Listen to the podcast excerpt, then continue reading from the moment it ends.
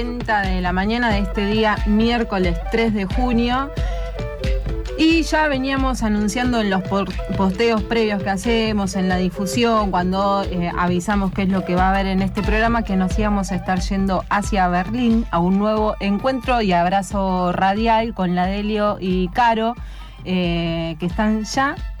preparadas del otro lado. Buen día, chicas. ¿Cómo están? Buen día. ¿Qué tal? Ya queriendo Feliz cumpleaños al aire para la querida Vanina.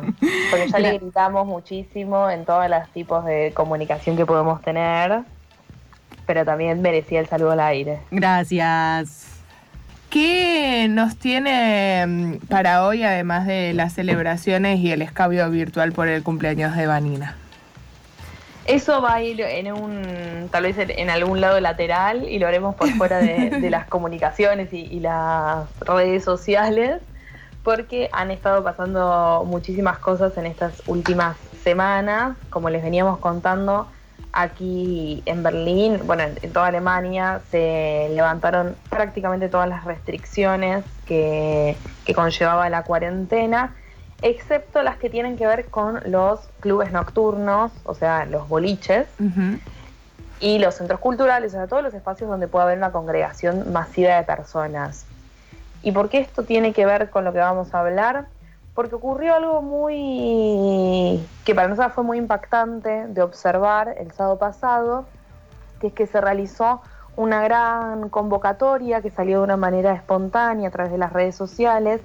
en una de las plazas que está en uno de los barrios más migrantes, si se quiere, de Berlín, que es Hermannplatz en Neukölln. Es un barrio donde una de cada tres personas es migrante y es por eso que allí se realizó una, una marcha en relación a las vidas de los afroamericanos o en relación a lo que está pasando en Estados Unidos, en relación al racismo, en relación a la violencia policial, pero en simultáneo, a unas pocas cuadras de allí, en otro barrio muy similar, en un canal, Berlín está muy trazado por canales donde la gente puede ir a navegar con botes y disfrutar del aire libre, se estaba realizando otra movilización que tenía que ver con eh, fiestas que se hacían al aire libre para pedir por la reapertura de los boliches. Lo cual generó una, circunstancia que a nosotros nos incomodó, creo que tal vez esa es la primera sensación, o nos generó mucha rareza, que es cómo se daba en simultáneo, casi de una manera ignorando lo que estaba ocurriendo del otro lado, esta manifestación por la reapertura de los boliches. Que si bien entendemos que tiene que ver muchísimo con la cultura berlinesa y, con un pedido concreto y necesario, ustedes recién lo decían en las noticias, uno de los sectores más golpeados por, por las crisis. Delio, vamos a probar nuevamente a realizar esta llamada para que funcione, pero lo que nos estaba contando la Delio, que aparte llama bastante la atención, es que por un lado, eh, cuando salieron se encontraron con una manifestación eh, en reclamo eh, con, este, con esta consigna que se estuvo usando en, en, todas las redes sociales, que las vidas negras importan, por lo que aconteció el 25 de mayo en Estados Unidos, el, el asesinato de George Floyd en manos de la policía y que en paralelo ese mismo día en Berlín también se estaba realizando una movilización por la apertura de los eh, boliches. Digamos, como bueno, hay que ver eh, las prioridades. Eh, en reclamos para ciertos grupos de personas y, las prioridades para otros, digamos, en, en, una ciudad en la que, como nos vinieron contando a través de todas estas columnas y lo que nos eh, contaba específicamente ahora, hay un montón de personas migrantes viviendo y particularmente en el barrio en que se está realizando la manifestación viven una eh, de cada tres personas, una es migrante. Estamos con la Deli Caro del otro lado de nuevo. Ahí sí, ¿nos escuchan mejor? Sí, ahí sí. Perfecto. No sé hasta dónde llegaron a escucharnos. Em, no, básicamente terminaste de contar esto de que había otra movilización en paralelo de personas que querían que reabran eh, los, boliches. Claro, ahí está. Que los boliches y las fiestas electrónicas, los movimientos nocturnos en esta ciudad son parte de la cultura, son sumamente importantes. Ustedes lo decían en las noticias, que, que los movimientos, los espacios culturales son también de los sectores más golpeados por la crisis económica y es necesario también que reclamen políticas muy particulares para su sector, también en vistas de que las aperturas a espacios masivos van a ser con, con más distancia en el tiempo, pero sin embargo no puede ser, o nosotras no nos parece y, y no, se nos hizo muy cruel de ver cómo había una ignorancia absoluta de lo que estaba ocurriendo a unas pocas cuadras y cómo eran mayoritaria o casi exclusivamente personas blancas en un acto de festejo, ah. cuando del otro lado se estaban empezando a escuchar todos estos reclamos que no solamente eran en solidaridad con lo que está ocurriendo en Estados Unidos, sino también un llamado a empezar a revisar cuáles son las cuestiones de racismo que aquí en este país no se están registrando y que sí que es algo que vimos que empezó a pasar en todos lados, en Argentina, en Latinoamérica en general, que es no solamente estar en solidaridad con lo que ocurre en Estados Unidos, sino empezar a registrar todos los niveles de racismo que, tenemos y que nuestros países replican. Es por eso que de alguna manera quisimos, nosotros en las columnas nos veníamos adentrando en distintos tipos de racismo, cuando hablamos de los refugiados, cuando hablamos del trabajo migrante, pero particularmente nos empezó a interesar abordar o, empezar a comprender de qué manera se estructura el racismo hacia las personas negras aquí en Alemania. Y tuvimos distintas charlas durante esta semana. Hoy nos comunicamos con Ceci, que ya es parte del bloque latinoamericano aquí en Berlín, que fue una de las 15 organizaciones que armaron el mes anticolonial. Y en este mes anticolonial hubieron algunos grupos de trabajo donde se empezó a charlar sobre lo que ella llamó amnesia colonial inducida, que es un poco esta sensación de que Alemania, como no tuvo, comillas, comillas, comillas, tantas colonias, o esas colonias se le fueron sacadas luego de la Primera Guerra Mundial, hay como un vacío en la historia para comprender el bagaje colonial que tiene Alemania. Entonces queríamos invitarlas a, a escucharla, Ceci, primeramente. Lo que nos encontramos es con la necesidad de indagar acerca de lo que en su momento llamamos como la amnesia inducida acerca del pasado colonial, porque en comparación con otros estados europeos, en Alemania se tematiza muy, muy poco el tema, eh, particularmente del, rol colonial de Alemania en África, pero también en general. Es muy común encontrarse con un discurso eh, así, digamos, en el, sentido común, eh, abriendo comillas, de que en Alemania no hay negros porque no hubo colonias, o bueno, sí hubo, pero muy poquitas y se terminaron pronto. Y esto se refiere a que Alemania perdió sus colonias, perdió entre comillas, perdió sus colonias en África después de la Primera Guerra Mundial y que entonces para el momento de los procesos de, luchas de independencia y de descolonización Alemania no tenía colonias formales, por lo cual recibió relativamente menos migración eh, africana que otros países como Francia, por ejemplo, eh, pero de todas maneras ese pasado colonial existe y, y jugó un rol, digamos, en la configuración de, la Alemania actual pero las luchas porque eso también forme parte del discurso histórico y de la memoria y la comprensión del presente están abiertas. Eh, de todas maneras hay que tener en cuenta que, por ejemplo, datos eh, claves, ¿no? La, partición del mapa, lo que se llama la, o sea, el acuerdo entre los poderes coloniales europeos acerca de qué territorio le corresponde a quién, que resulta en el mapa actual de África, eh, se firmó en Berlín, ¿no? en lo que se llamó la Conferencia del Congo. Eh, el, colonialismo alemán es responsable de lo que se considera el primer genocidio del siglo XX, que es el genocidio de los pueblos Herero y Nama en el territorio de la actual Namibia en 1904. Eh, y las luchas por el reconocimiento de ese genocidio y las reparaciones aún, aún están en curso. Escuchábamos entonces a Cecilia que, bueno, esto último que decía es muy importante, sobre todo que las reparaciones aún para, para esos pueblos y esas personas eh, colonizadas aún están en curso. Exacto, y sobre todo se da que en Alemania y particularmente en Berlín hay tanta migración, como les decíamos en un ejemplo de este barrio, que de golpe hay como una sensación generalizada de que no existe el racismo porque hay muchos migrantes, lo cual es una falacia absoluta. Sí, que es lo que plantea...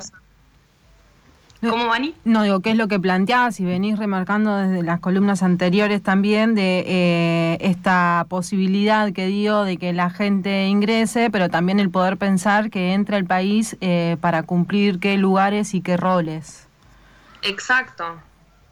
Por eso es que nos sorprendió ver que en estas marchas en solidaridad con las personas afrodescendientes en Estados Unidos, cuando acá todavía vemos todavía esos conflictos raciales, también por esto es que nos pareció muy necesario incluir la voz de Edna Martínez, que ella es una mujer negra, es madre y es activista, es doctora en sociología por la Universidad Libre de Berlín, y le preguntamos varias cuestiones y en principio cuál es su sensación respecto a estas manifestaciones que se dieron la semana pasada y que también adelantándonos se están programando para las semanas próximas. Pues es positivo, por un lado, que a nivel global la gente junta, se movilice que diga basta a la violencia y a la brutalidad policíaca, pero no hay que externalizar el problema. Alemania tiene sus propios problemas de racismo e intentan desde hace mucho tiempo meterlos debajo del tapete y decir que aquí no es tan grave y que son casos aislados. No, el racismo hace parte de la estructura de la sociedad moderna, o sea, el sistema económico en el que nos, nos movemos ha determinado qué posición ocupan ciertos seres humanos dentro de la escala de producción. Entonces, o sea, no es nada ajeno lo que pasa en Estados Unidos con lo que pasa aquí en Alemania. Creo que es importante que la gente se dé cuenta de eso y eh, que la gente también construya unas solidaridades mm, que no sean eh, contestatarias en el sentido de que reaccionan simplemente, de que ocurrió un hecho y nos vamos a movilizar y vamos a ir a las calles a manifestarnos. Eso es muy, muy importante, pero tiene que ir de la mano de un trabajo de análisis y de comprensión y también de propuestas. Escuchábamos recién a Edna que hablaba un poco de que se piensen también propuestas, que no solo se, analice la situación, ¿no? Exacto, que, que hayan que hayan otros planteos, no solo este sentido de, entre comillas, nuevamente, solidaridad, sino que aparezcan otras lecturas. Por eso es que ella también planteaba que es importante entender el estrecho vínculo que tiene el racismo con el sistema capitalista, con el sistema de explotación en el cual vivimos y sobre todo para nosotros que estamos en uno de los países que es una de las principales potencias económicas mundiales y donde se soslaya un poco el entender cómo se estructura este sistema y es por eso que Edna explica cuál es el vínculo entre el racismo y el sistema económico de explotación mundial. Para mí el racismo es la expresión directa de un sistema económico basado en la explotación del ser humano y ese sistema ha creado diferentes categorías de seres humanos o de trabajadores en relación con, eh, con la forma de trabajar y de explotar. En concreto, o sea, no hay que olvidar que el racismo que nosotros estamos viviendo hoy en día es el producto concreto de la expansión del capitalismo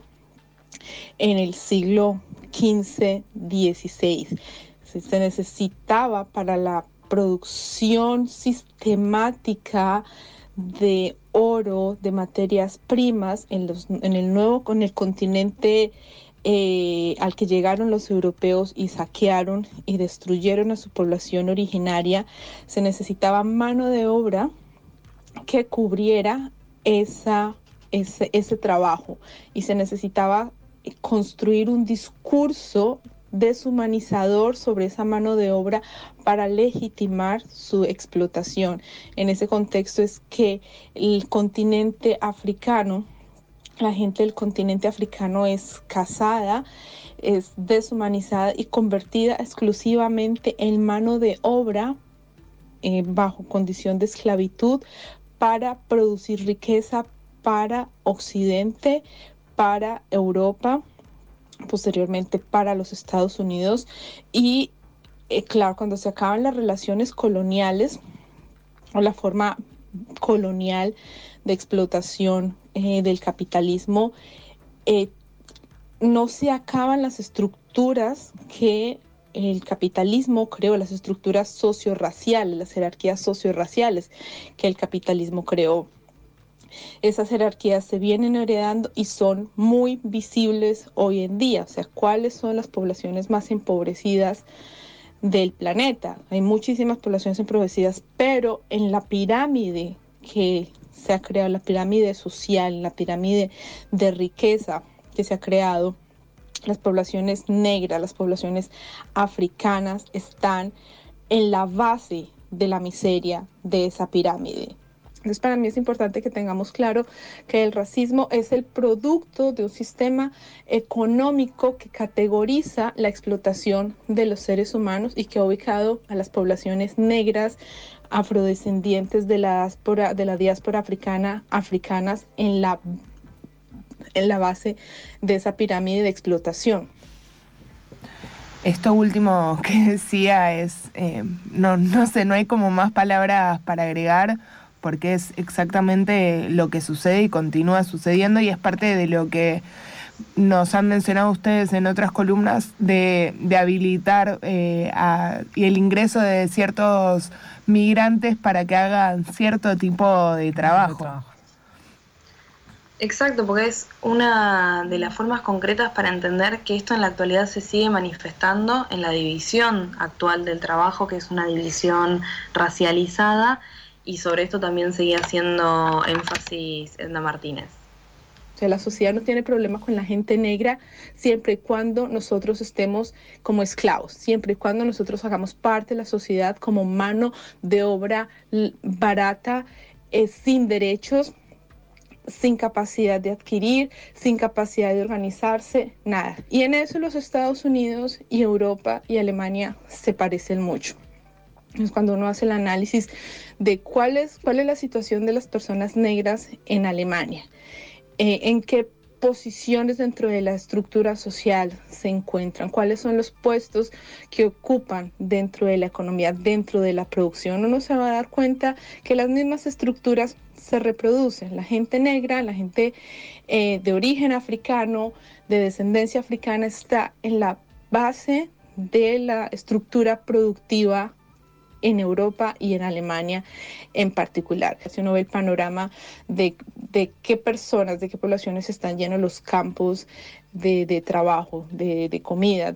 los campos de agricultura aquí en Europa, y uno va a darse cuenta muy bien cuál tan, qué tan vigente es esa relación colonial de explotación donde la gente negra hace el trabajo miserable, hace el trabajo duro, son los que se mueren en, condiciones eh, de insalubres, los que están viviendo en chozas, sin agua, sin alimentación, sin servicio médico, produciendo los alimentos que, que se le venden a las empresas y que les permiten a las empresas generar muchísima riqueza. Ahí escuchábamos a Edna reafirmar este concepto que traía Saúl de eh, para qué tipo de trabajos y qué lugares eh, se abren esas fronteras, entre comillas, eh, justamente para personas negras que hagan y ocupen esos trabajos que otras personas de blancas no quieren realizar. Y es algo que ocurre en todos los territorios, nosotros lo estamos explorando aquí porque es donde estamos viviendo y, también algo que se da en todos los territorios, pero que también muchas veces se registra poco, es que la violencia policial también está racializada. Hay muchísimas personas que creen que la policía en estos territorios es muy gentil y muy amable y ese registro es básicamente porque somos personas blancas y no entendemos que la violencia policial también está muy determinada por el color de la piel. Esta idea de que el racismo en los Estados Unidos es una cosa particular y aquí es, aquí es, otra cosa, que aquí hay otros niveles, eh, no, yo creo que eso es una gran trampa hacer ese tipo de comparaciones porque es que al final estamos hablando de un sistema que funciona a nivel planetario y que tiene las mismas lógicas y que se ha desarrollado de las mismas maneras tanto en Europa como en los Estados Unidos, que ha generado los mismos ganadores, tanto en los Estados Unidos como en Europa, y los mismos perdedores. Eh, claro, si se trata de analizar a partir de la violencia policíaca, pues la violencia policíaca que vivimos la gente negra aquí en Alemania es casi tan brutal como la violencia policíaca que vive la gente negra en los Estados Unidos. Y para no ir más allá, pues hay cientos de videos de cómo policías eh, maltratan chicos negros. Yo misma he visto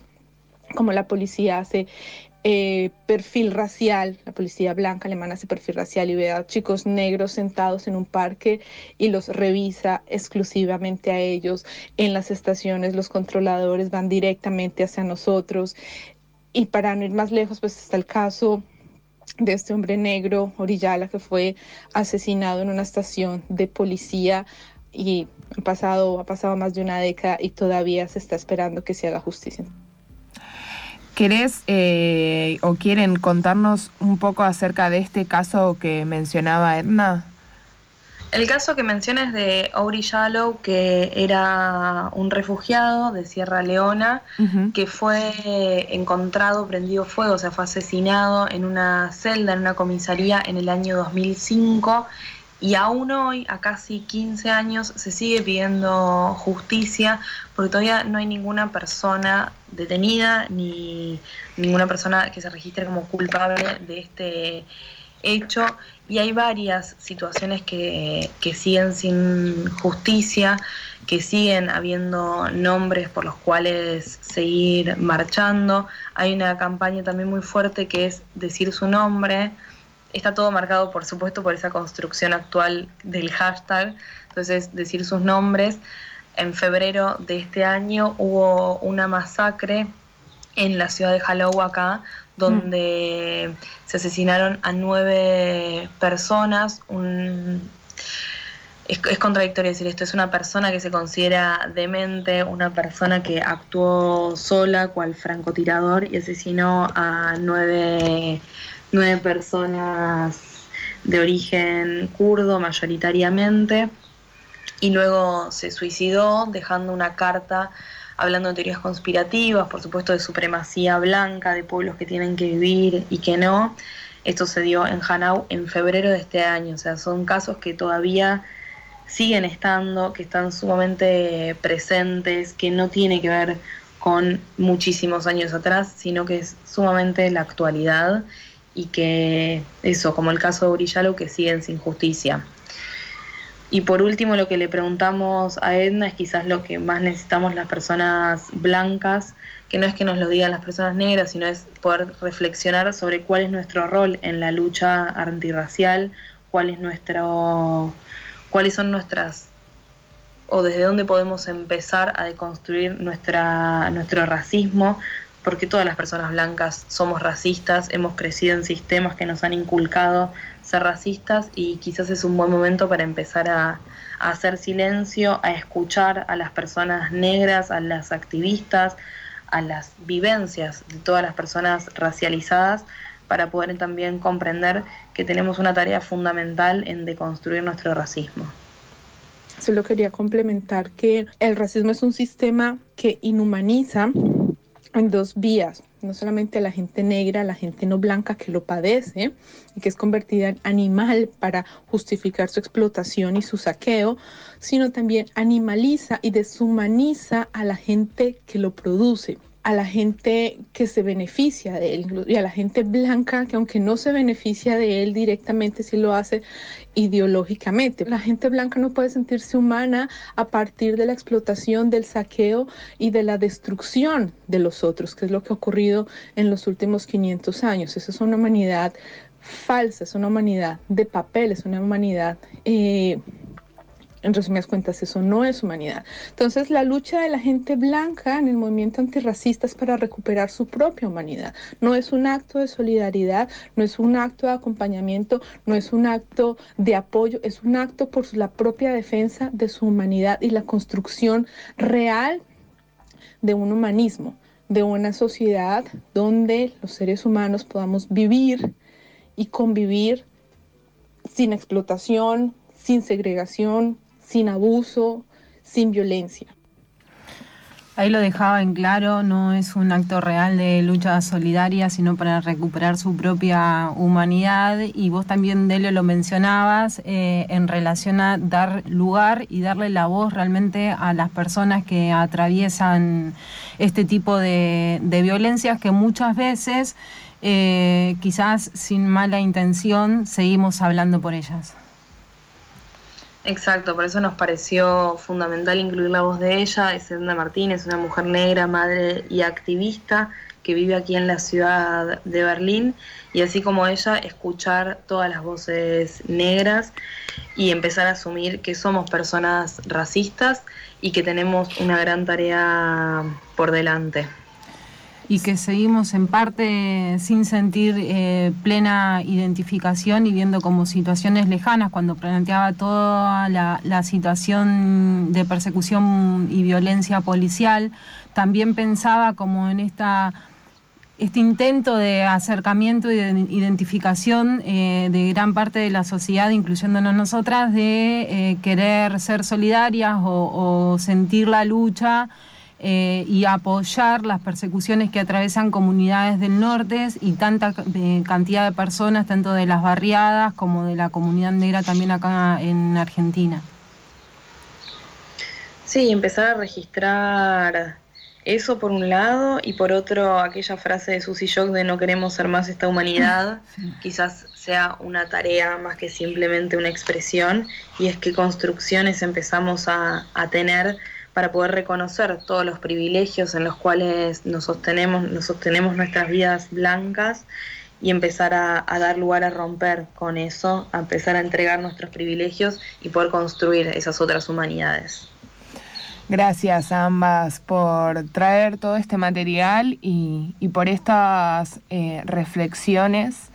Les mandamos un abrazo grande eh, y esperamos tener más novedades de Alemania en las próximas semanas. Les mandamos un beso enorme desde aquí y un gran feliz cumpleaños y un gran abrazo, Van. Ahí pasan Ladelio y Caro desde Berlín contándonos un poco acerca de lo que está sucediendo eh, en relación a los movimientos antirracistas en esa ciudad y también haciéndonos pensar que además de apoyar manifestaciones de otros países no tenemos que olvidar que Argentina es un país racista. Charco. De arena.